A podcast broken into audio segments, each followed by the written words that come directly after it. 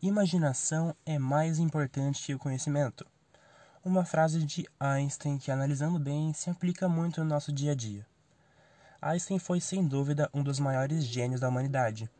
E o meu principal questionamento é: por que as escolas do Brasil não incentivam as crianças, os jovens, enfim, a lerem livros que realmente os interessam do que ficar obrigando crianças de 12, 13 anos a lerem Machado de Assis, Dom Casmurgo. Tudo bem, essa é uma leitura que vai ser usada no vestibular, mas não é muito cedo para isso? Por que não, por exemplo, introduzir a leitura obrigatória dentro da sala de aula com Harry Potter, com Animais Fantásticos? Ou, se tratando de ensino médio, por que não introduzir a leitura obrigatória com Dan Brown, livros que estimulem a imaginação, que façam a pessoa a ter o gosto por leitura. Porque a partir do momento que a pessoa tem gosto por leitura, ela vai querer ler, ela vai gostar de ler. E assim ela vai procurar outros livros que, as, que os interesse, vão se encantar mais, vão ter o desejo de ler, e assim não vai ser tão árduo, tão difícil ler um livro para vestibular como Machado de Assis e Dom Casmurgo. Mas daí você fala: não, Augusto, as escolas tem que valorizar os clássicos nacionais. Cara, eu fico tão bravo quando eu vejo essa frase, porque a maioria dos livros brasileiros, tá, tudo bem, temos livros ótimos brasileiros, mas a maioria dos livros brasileiros são livros para um público já maior, que tem uma idade maior e que já tenha um certo um certo desenvolver por leitura, que já, já goste de ler. Claro, existem outras autoras, como a Thalita Rebouças, que escrevem livros maravilhosos que são para o público infanto-juvenil e que podem desenvolver uma um gosto por leitura. A minha pergunta é: por que não introduzir a leitura nas escolas com Thalita Rebouças?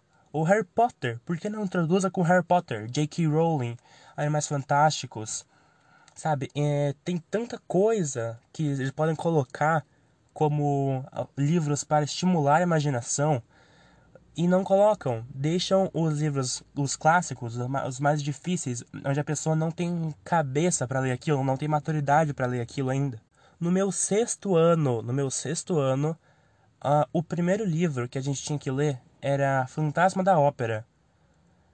Você chegar para uma criança de 11 anos e falar: aqui ó, tu tem esse livro aqui, Fantasma da Ópera, para ler, onde cada personagem tem, sei lá, tem dois, três cargos de conde, visconde, um monte de coisas diferentes.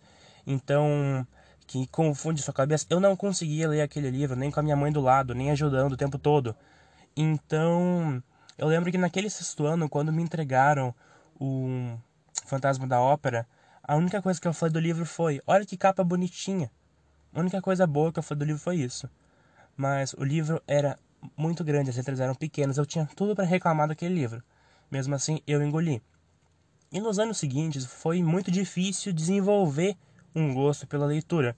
Por quê? Porque quando eu comecei a entrar na fase que, que a minha cabeça estava mais aberta para a leitura, eu foram, foram me dados os livros errados. Agora chega para uma garota ou um garoto de 15 anos e fala: Qual desses livros você se interessaria por ler? O Cortiço ou Fala Sério Mãe. Não é pelo título do livro que é complicado, nem pela capa. É porque ah, o jovem ele vai se ligar ao livro que é mais mais engraçado, mais dinâmico, aonde já tem uma certa popularidade, aonde já tem um filme, aonde ele possa se interessar mais, está mais na área dele. É um livro mais puxado para o público jovem, que no livro acontecem coisas jovens na atualidade. Então, o a gente vai vai ir para essa direção e não para o cortiço, porque ninguém de 15 anos está com vontade de ler. Nossa, hoje eu acordei com a vontade de ler o Cortiço, hoje acordei com uma vontade de ler Dom Casmurgo, sabe? Então, poderia ser introduzido nas escolas outros livros que não sejam esses. Tem também os livros, os clássicos, né, os clássicos universais que são muito legais, que têm é, edições para um público infanto-juvenil, como por exemplo Don Quixote, mas são livros assim que são engraçados, que são dinâmicos, mas nenhum jovem, nenhum adolescente tem vontade, acorda e fala: "Hoje eu tô com uma vontade de ler Machado de Assis que você não faz ideia".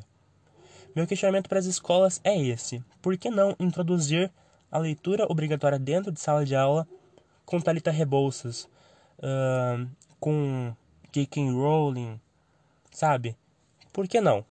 Meu nome é Guto e esse é o podcast de hoje. Câmbio desligo.